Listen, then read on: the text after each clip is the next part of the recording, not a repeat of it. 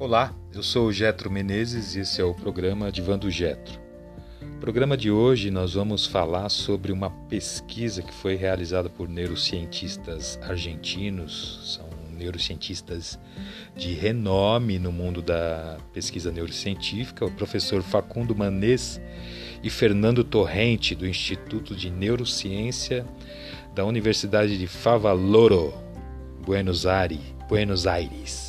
Não sei se é Favaloro ou Favadioro, mas é essa a universidade. E a pesquisa é importante, né? Eu fiz algumas anotações a partir da leitura uh, da matéria que saiu no globo.com.br e acho que vale a pena para quem quiser se aprofundar um pouco mais, né? Eles vão falar da solidão no isolamento, né? O que, quais são as consequências dessa sensação de abandono que você que isso traz para a sua saúde mental, né? E eles acreditam que esse momento de pandemia, de isolamento, né, tem trazido um desafio para a grande maioria da, da população, né? E, e, não é um desafio simples, né? São impactos de grande proporções não só para a população em geral, mas para médico, enfermeiro, quem está diretamente ligado ao tratamento das pessoas, né, e a manutenção da saúde dessas pessoas que vão buscar os hospitais, né. É, são os que estão diretamente ligados ao atendimento dessas pessoas que também estão sofrendo com isso, né.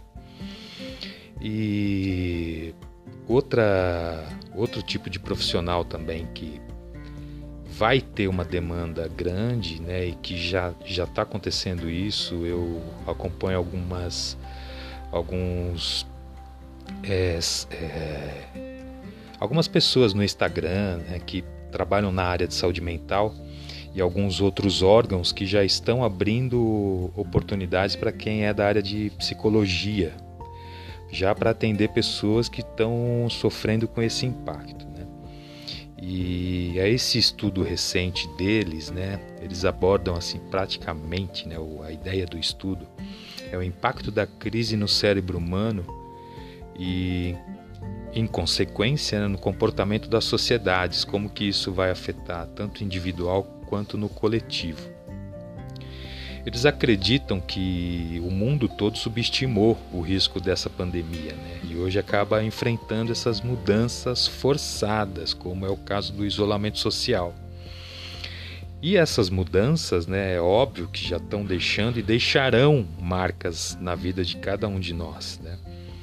E para ainda na fala dos pesquisadores, né, eles acreditam que em todas as pandemias ao longo da história, né, frisou um dos professores, o Manês, levar a grandes alterações sociais, né? E essa não, não, também não será diferente, né? Vai deixar a sua, a sua marca. E para eles, né, por conta do estudo que fizeram, tal, a resiliência é a palavra de ordem, né? É a regra de ouro nesse momento. Eu lembro que eu trabalhei em algumas prefeituras da região metropolitana de São Paulo e a Defesa Civil é, tinha como palavra de ordem a resiliência também, para que a cidade soubesse se recuperar no momento de uma catástrofe, né? Trabalhei em Mariporã, Franco da Rocha, e lá tinha a, a represa, né, da, de Mariporã, e quando tinha época de muita chuva, eh, essa represa liberava um pouco dessa água, né, os responsáveis por isso. E a cidade próxima, que é Franco da Rocha, acabava sofrendo as consequências, né, que tinha alagamentos, aí pessoas perdiam casa, carro e entre outras coisas, né? E ainda diante da leitura desse material, né, eles acreditam que a pandemia está causando dor e sofrimento e cada um sente de uma forma, né? de um jeito específico. É por isso que ela vai deixar os impactos, né? Mas eles também acreditam que vai passar, assim como, né, acho que todos nós acreditamos que isso uma hora vai passar, vai acabar. E se chegará até essa vitória, né, do homem, da ciência em relação ao vírus, né?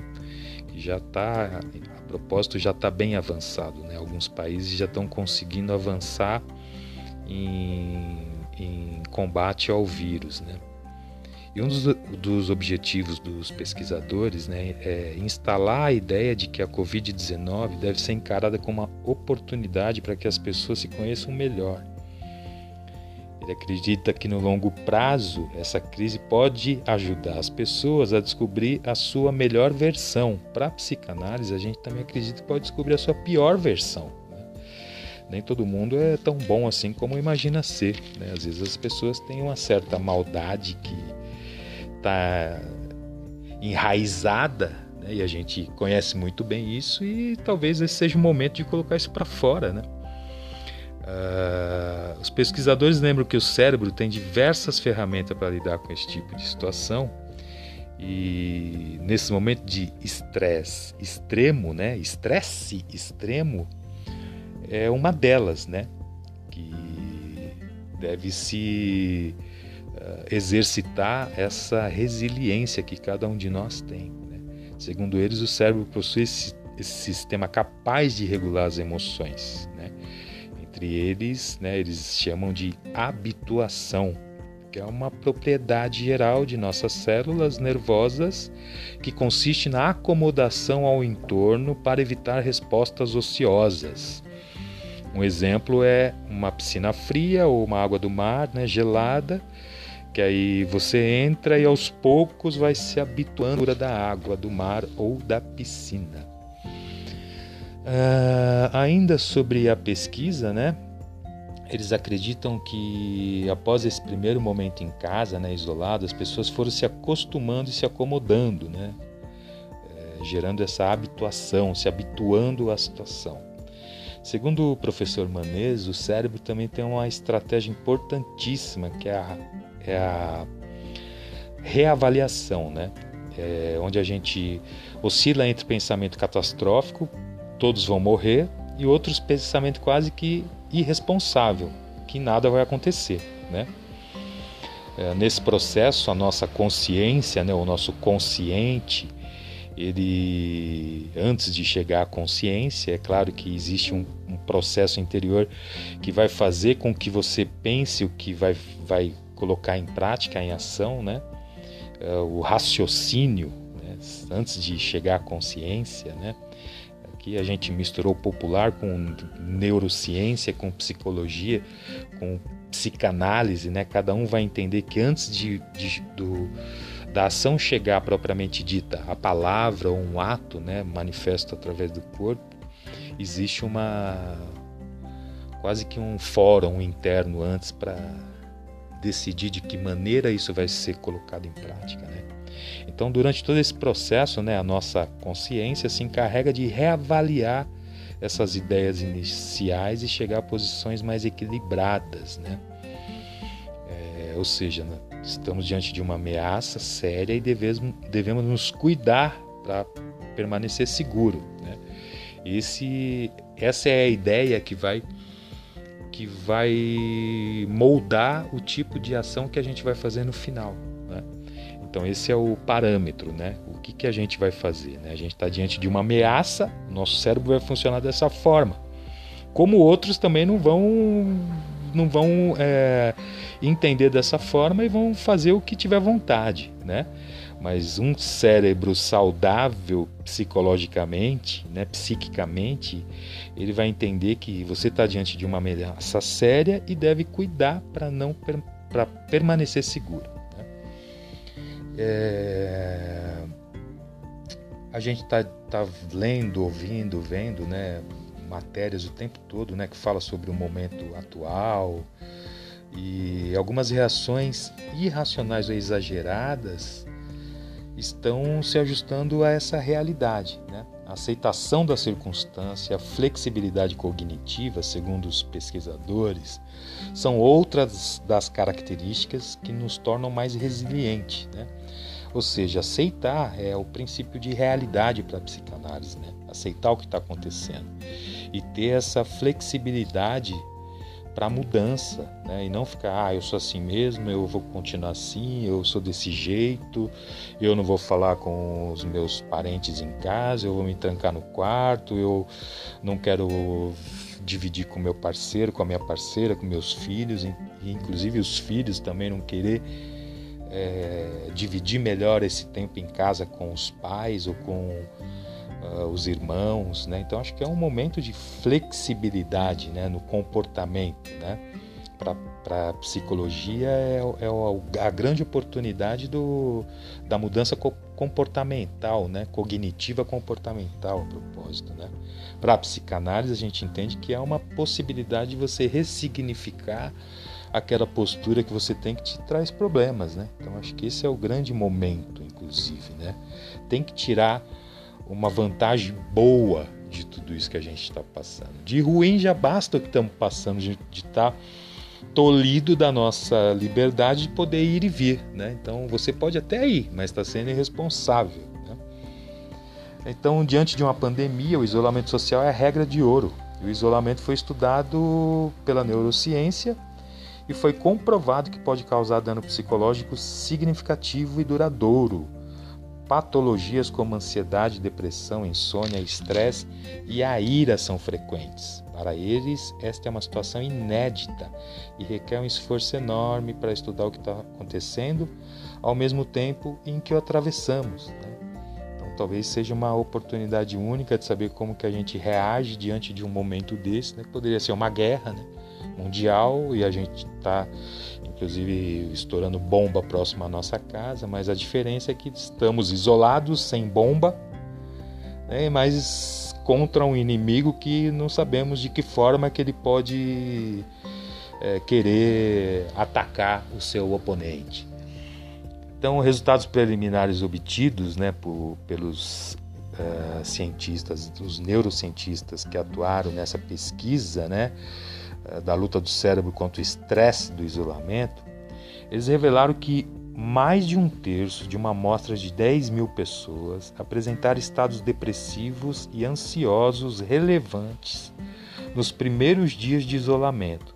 O fator mais importante foi a solidão, segundo o professor Torrente, que é um dos coordenadores da pesquisa. A solidão afetou principalmente aos mais jovens e não aos idosos. Eu atendo pessoas de 20 a 30 anos que também mostraram esse grau de sofrimento e solidão e vontade de ir para a rua, para a universidade, de ver os amigos, de andar de bicicleta, né, de estar no grupo de pessoas. Né? Então isso afetou consideravelmente aos mais jovens, até porque os mais idosos são mais cascudos em relação a esse tipo de solidão, já passaram por algumas decepções, alguns lutos, algumas outras questões que fizeram com que eles tivessem um pouco mais de traquejo para lidar com esse momento, né? A pesquisa também aponta que os setores de menor recurso são os mais impactados, assim como pessoas com doença de saúde mental prévia, que já tinha doença de saúde ela só se agravou ainda mais, né? Então o que a gente entende é que diante dessas situações extremas, né, de fortes impactos, uh, o nosso mecanismo, mecanismo de defesa é acionado por meio de um alerta permanente. Isso gera um estresse crônico, gera uma ansiedade que pode ser patológica, que aí você vai ter falsos alarmes para te gerar esse estado de preocupação intenso e alguns sintomas físicos leves, né? E o remédio para isso é essa flexibilidade cognitiva de entender que o momento que a gente está passando é real e que a gente tem que se adaptar e se adequar e respeitar o nosso tempo, respeitar as pessoas que estão próximas da gente, às vezes você está na mesma casa, mas está trancado dentro do quarto e você pode dividir esse tempo com as pessoas, mesmo tendo que estudar, trabalhar, namorar, ficar sozinho, né? Mas é uma grande oportunidade de rever o seu comportamento e a sua postura diante das pessoas que estão próximas nesse momento. Então ficamos por aqui. A fonte é O Globo, caderno Cultura e o título da matéria é Neurocientistas mostram a luta do cérebro contra o estresse do isolamento. A jornalista é Janaína Figueiredo uh, e o, a data é 21 de 4 de 2020. Grande abraço, obrigado e até o próximo programa. Até lá.